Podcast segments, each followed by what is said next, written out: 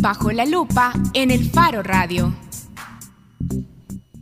Bien, estamos de regreso en el Faro Radio. Ya decíamos antes de irnos a la pausa que en este bloque, en Bajo la Lupa, vamos a conversar con Carlos Dada, periodista y fundador del Faro.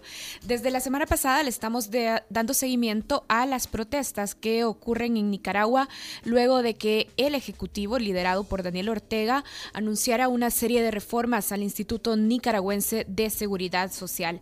Aunque el gobierno el fin de semana pasado se echó para atrás con esta serie de reformas, las protestas han continuado. Y además tenemos que decir que también se anunció un esfuerzo de diálogo y negociación. Carlos, ¿ya está en línea? Hola, Carlos. Hola, Karen, un gusto saludarlos. Carlos, eh, queremos pedirte para empezar un informe o una actualización, eh, porque los números no son, eh, no son tan ciertos. hay mucha confusión, hay muchos números que circulan en redes sociales. Hay gente que habla y reportes que hablan de 70 muertos, ya de 400 detenidos y un número no determinado de desaparecidos. ¿Tenés a la mano esas cifras o has podido comprobar cuál es la situación de eh, las víctimas directas de la represión en torno a las protestas en, Nicaragua? Eh, no, lo has dicho muy bien. Hay dos comisiones que, que llevan el registro de muertos manejan cifras que son muy distintas. La CPDH, que maneja 69 muertos, o creo que ya va en un poco en 70 o incluso 71, eh, y el Centro Nicaragüense de Derechos Humanos que maneja eh, 37 o 38 esta mañana. Preguntamos al Centro Nicaragüense de Derechos Humanos en qué eh, radicaba esta diferencia, es decir, una diferencia tan eh, abismal en las cifras de muertos y su respuesta fue que, bueno, que están registrando muertes en dos hospitales que el CENID no ha logrado confirmar y probablemente la otra comisión sí. No hemos podido hablar con la CPDH, pero el CENID lo que dice es, ellos aparentemente ya confirmaron esas muertes en hospitales y entonces la sumatoria total les da eso, 70 muertos. La CENID todavía no, no, no lo ha logrado confirmar. Hay mucha confusión. En la mañana estuve en la casa de los familiares de uno de los muchachos asesinados. Ellos mismos llegaron al hospital donde, donde murió eh, su hijo eh, y en un primer momento les dijeron que ahí no estaba y que nunca había estado. Hay mucha confusión en las listas de nombres, en dónde están los heridos, hay muchos desaparecidos, la cifra también es irregular porque algunos sospechan que están eh, aún presos a pesar de que el gobierno dice que ya los ha liberado a todos. En, en estos momentos en Nicaragua las cifras son materia de de discusión todavía. Carlos, ayer por la noche eh, vos estabas en una protesta, de hecho, sabemos que uno de los principales elementos de reclamo sigue siendo justamente que se aclare dónde están los desaparecidos, pero ¿cuáles son las otras banderas de protesta en las calles de Nicaragua en estos momentos? Mira, Karen, el problema es que aquí se han juntado eh, eh, mucha gente molesta por muchas cosas. Entonces, las banderas, depende a qué grupo o a qué persona le preguntes, van cambiando. Como no hay una oposición organizada, como esto no es un movimiento político, sino algo eh, surgido más como una reacción, los grupos de estudiantes piden que ya admitieron que se sentarán a la mesa de diálogo. Un grupo de estudiantes dice, pero las condiciones son cero represión, cero persecución, y además es que es una mesa de diálogo para establecer la transición. ¿verdad? Eh, hay todavía estudiantes atrincherados en la Universidad Politécnica. Cuando decís la, transición, ¿la transición de qué, Carlos? Perdón. La transición hacia, hacia eh, reformas electorales y la salida de la pareja presidencial. Eh, una de las solicitudes originales o de las exigencias originales es que se fueran del poder. Yo creo yo que empiezan a ser realistas y a darse cuenta que Daniel Ortega no se va a ir mañana de la presidencia nicaragüense y entonces exigen como una de las condiciones del diálogo reformas electorales que para empezar prohíban su reelección y ellos lo que quisieran es que empezara ya una transición hacia hacia hacia la salida del matrimonio Ortega Murillo y la llegada de un gobierno, valga la redundancia, de transición. Estas son las condiciones que ponen. eh, un grupo de estudiantes, hay otro grupo de personas que se hacen llamar el pueblo autoconvocado, que se ha unido en redes, que fue protagonista de la marcha de anoche, que fue multitudinaria, que ya exigen otra cosa, inclusión de todos, eh, eh, eh, de todos los grupos que conforman la sociedad nicaragüense, incluyendo a los indígenas, incluyendo las comunidades afroamericanas que han sido históricamente marginadas, están pidiendo otro grupo incluso la derogación de las leyes de construcción del canal, del famoso canal, es decir, se han juntado agendas de todos lados. por lo pronto, las principales condiciones en las que todos coinciden son eh, eh, eh, la entrega de los desaparecidos y la liberación de todos los prisioneros políticos, el cese de la represión y digamos, no lo dicen con esas palabras, pero en el fondo es el desmantelamiento de estos grupos de choque afines al gobierno llamado Juventudes Sandinistas eh, y eh, eh, reformas electorales. En esto coinciden todos. Dada, ¿y, ¿y qué moneda de negociación tienen estos grupos que están exigiéndole diálogo a Ortega y a Rosario Murillo? Es decir, ¿por qué debería un presidente que está cómodamente sentado en un régimen sin oposición y con censura de medios atender a las peticiones de estas personas que están protestando en las calles. ¿No les es más fácil esperar a que se cansen y seguir la vida como estaba? Bueno, vos lo has dicho, ya no está cómodo. Había estado cómodo hasta la semana pasada. Eh, cometió errores graves desde mi punto de vista y esto es mi interpretación y el principal error fue sin necesidad alguna atacar a un pequeño, en aquel entonces pequeño grupo de estudiantes que protestaba. Y ese error se le ha convertido en mártires de, una nueva generación que, que, lo, lo, que lo que aparenta en estos días es que ha perdido un miedo que había venido acumulando en los últimos años por la represión y las medidas de control. Ese miedo parece haberse perdido. Lo que a mí más me sorprendió de la manifestación de anoche es que vos veías a gente que parecía que se ha ido de shopping a comprar su camisa nueva de safari porque en eh, muy cara porque en la noche tenía manifestación al lado de paleteros y gente muy pobre que llegaba a hacer vigilia por sus muertos. Estaban todos juntos y además cantando eh, unas canciones que en San Salvador, si las oís de lejos, sabes que ahí hay un mitin del FMLN.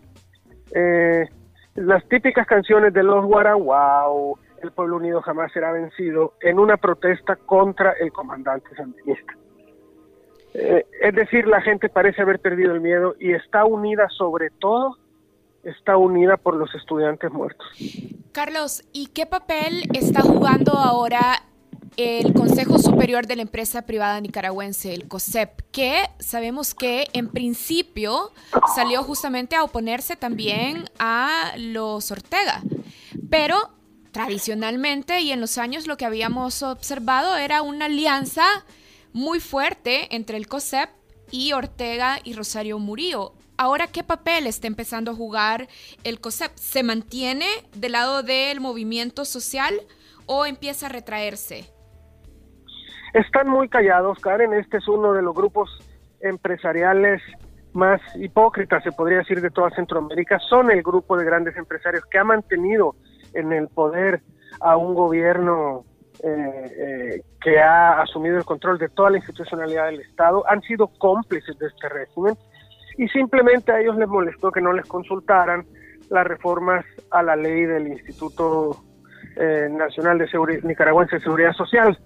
Ahora, ante la movilización ciudadana, están callados buscando qué, qué postura van a tomar. Los estudiantes están advirtiendo, no nos vamos a sentar en una mesa de diálogo con el COSEP.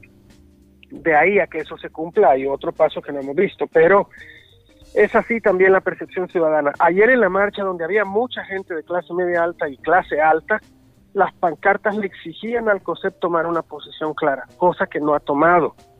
En eso estamos ahora tratando de entender cuál es la posición de estos grandes empresarios y además eh, con qué cara van ahora a asumir el liderazgo, digamos, de una oposición cuando ellos han mantenido al régimen.